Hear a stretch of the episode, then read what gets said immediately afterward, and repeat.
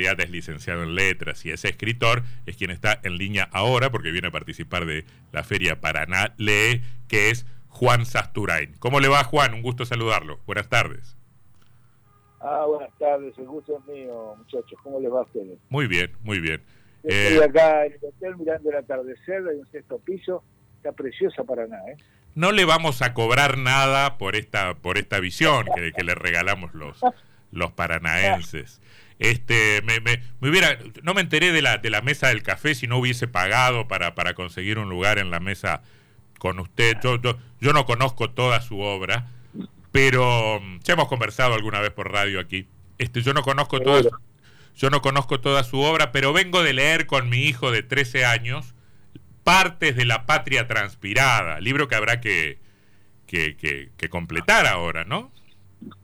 Se supone se supone que sería un buen negocio haberlo terminado, haber comentado los dos últimos mundiales, ¿sí? Hay que hacerlo, hay que hacerlo, hay que hacerlo, hay que hacerlo. bueno, tal vez sí. Lo que pasa es que cuando uno está celebrando no escribe, celebra. ¿eh? ¿Está escribiendo ahora? No, un poco y nada, ¿eh? Tengo una novela de, de mi personaje de Chenique un poco estacionada en la página 250, los tengo ahí en un bar discutiendo en la esquina de la estación Morón. Ajá. No, sé, no sé cuándo van a salir del bar por ahora. Y escúcheme, ¿y desde, desde cuándo los desde cuándo los tiene ahí discutiendo? Se les, se les enfrió el café hace unos meses. ¿Cómo? Desde hace dos meses. Se les, enfrió el café hace unos meses, sí, sí.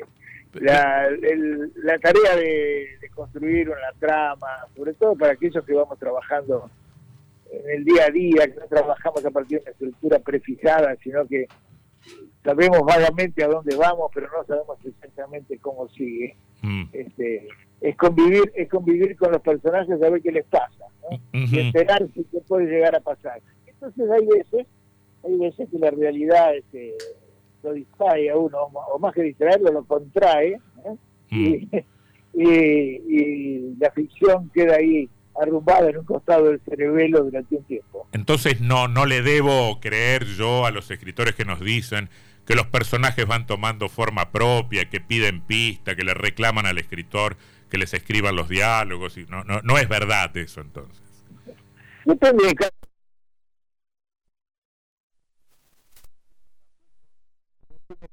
ya sabe exactamente qué va a pasar en cada capítulo y luego tiene que rellenar los casilleros. Lamentablemente no es mi caso. Yo sé cómo empieza, más o menos sé cómo termina, pero en el medio hay que remar y laburar. Estar abierta, tener la cabeza abierta para que las cosas fluyan. Es la única manera de que, de que el texto tenga convicción, ¿no? Ajá. ¿Le gusta este momento de las letras? ¿Qué le gusta leer en este tiempo? Y yo leo últimamente, últimamente desde hace los últimos 30 años, digamos, leo, sobre todo leo clásicos, leo, soy más, más que un lector, un relector, ¿no? Un relector, pero desde mi lugar en la Biblioteca Nacional y con los, con los tantos amigos que uno tiene alrededor, también la actualidad te, te, llama, ¿no? Ajá. ¿Y qué fue lo mejor que leyó? Sobre actualidad me importa. ¿Qué fue lo mejor que leyó últimamente? Ah, leí una, una novela muy linda. Tenía mis, reservas, como es uno de prestigioso hay, hay un escritor argentino que vive en, Estados Unidos que se llama Hernán Díaz, como aquel lateral de, River. Ah, sí, sí, sí, sí, sí. Estoy tratando... Con el, ¿Se llama? Con, claro, sí, premiado con Fortuna ahora, Ajá. con el Pulitzer. Ajá. Pero cuya primera novela, Ya lejos, es realmente excepcional. Tuve la suerte de conocerlo, Hernán Díaz, por una reunión ocasional con, a la que me invitaron, que estaba él, este, charlé con él, me cayó muy bien, agarré el libro es muy bueno, ¿eh? ¿Ah, es muy bueno. De las pocas cosas que he leído, ah, qué descubrimiento. Otros han descubierto mil veces antes que yo que lo es, ¿no? Pero es muy lindo cuando uno comprueba un escritor de envergadura. Es muy bueno, ¿eh? Me lo, recomienda, me lo recomienda. Es una hermosa novela, sí, sí. Una hermosa novela, además está muy bien traducida. Escribe, es argentino, escribe en inglés y, mm. no, se la pasa la No la escribe el castellano, pero el castellano de esa novela, la primera de los Alejos, es, eh, es impecable, es muy lindo, muy, muy lindo. ¿Y cuando no lee novelas, qué lee? ¿Mm? Cuando no leo novelas, leo poesía, leo cuentos, eh, leo poco, poco otras cosas. Leo mucho sobre cine últimamente porque veo mucho cine de anoche. Ajá. Esas, cuando te despertás, te duele, te duele la gamba, dormís mal, son las 3 de la mañana, entonces en lugar de darte vuelta, te levantás ¿eh? Ajá. y en lugar de, y en lugar de estar este, tonteando con el, con el, con el celu para una película vieja, así que miro mucho, miro mucho cine del 30, el 40, de los 50, de los 60, que es absolutamente inagotable y tiene que ver con nuestra identidad, Mm. con nuestra identidad, como son los, los mitos de nuestro, de nuestro crecimiento, ¿no? Ajá. Entonces las últimas dos preguntas, porque estoy muy mal de tiempo, serán parecidas. ¿Cuál es la película que más veces remiró? Y alguna es probable, sí, es eso, es probable que haya habido, haya visto muchas veces el halcón maltés, El halcón maltés. es probable, sí, que haya visto más el halcón maltés que otra, Ajá. pero este, el tercer hombre creo, ¿eh? Creo que el tercer hombre de Carlos Reed con Mm. Orson Welles, Joseph y Ailida Bali, Mm. además que es una obra maestra, ¿no? Sí, So- creo probablemente, probablemente el tercer hombre, es el 48, en, la- en, en Austria. Sobre, sobre, el la sobre el texto de. Graham Greene. Claro, el texto de Graham Greene. Además, lo que escribió Graham Greene sobre la película y todo, es todo muy interesante, muy, muy interesante. Hay novela, ahí cine y literatura se entrecruzan, se ven las variantes. Y Graham Greene tuvo una relación muy, muy íntima con el cine. Tiene un, li- un lindísimo li- libro donde era crítico de cine durante muchos años, en los años 30. El, el- el título es algo así como de cine a la fiesta. Claro, iba a ver las, las privadas, claro, iba a ver las privadas, iba al cine con las privadas de que era periodista. Ajá. Así que, eh, bueno, ahí se juntan muchas cosas en el tercer hombre. Una, una hermosísima película. Y, y el relector, ¿cuál es el libro que más veces ha, ha releído? Probablemente el hacedor de Borges. Probable, Probablemente. perdón, no lo escuché. Probablemente.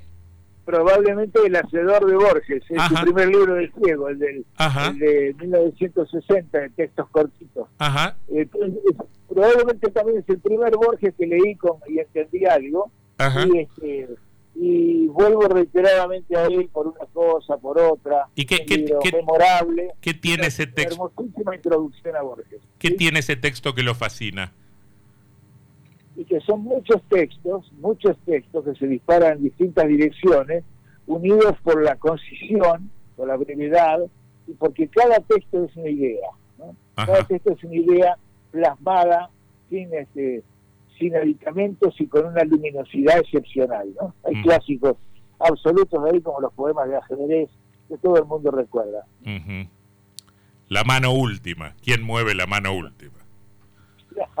que Dios detrás de Dios, la trama empieza, etcétera, etcétera, etcétera.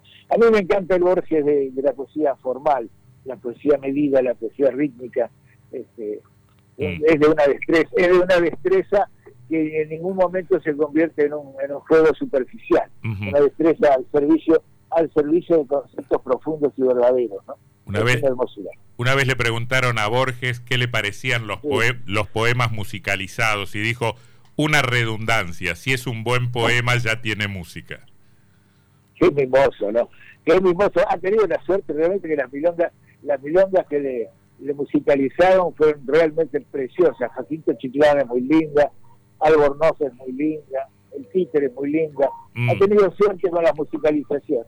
No así con las películas, pero con, Mm. con las versiones este, de, de- de sus poemas este, en- en- convertidos en melodías argentinas. Mm. Ha tenido suerte, son muy buenas. Apuesto que usted no conoce a un músico fallecido ya, entrerriano, paranaense, eh, llamado Ajá. Walter Einze, que musicalizó poemas de Borges.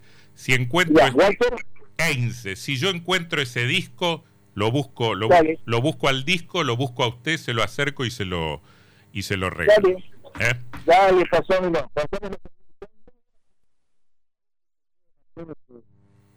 obras de poca de poca jerarquía. Estas cosas no son fáciles de hacer. Me acuerdo cuando hizo el programa aquel, Ben Molar hizo 14 con el tango, Ajá. tocó a, a, a 14 compositores desde Cardo en adelante y 14 poetas. Y no, de, todos esos, de todos esos este, tangos no sobrevivió ninguno. Ajá. Ninguno sobrevivió. Yo estaba Petido Murat, estaba Borges, todos los poetas argentinos maduros de los años 60 y nada de eso funcionó. No todos los poetas son buenos letristas, y como no todos los, buenos, los letristas son buenos poetas. Son oficios distintos, ¿no? Estimado Juan Sasturain, un gusto haber conversado con usted. Que la pase lindo en Paraná. Bueno, le agradezco muchísimo eh, la entrevista. Mañana a las doce y media inauguramos ahí en el en, la, sede del... En la Sala Mayo, en la Sala Mayo. en la Sala Mayo. Voy a estar charlando con el periodista Oscar Londero, Londero, y espero verlos por ahí. Un saludo grande, gracias por la charla. Al contrario, gracias a ustedes, buenas tardes. Al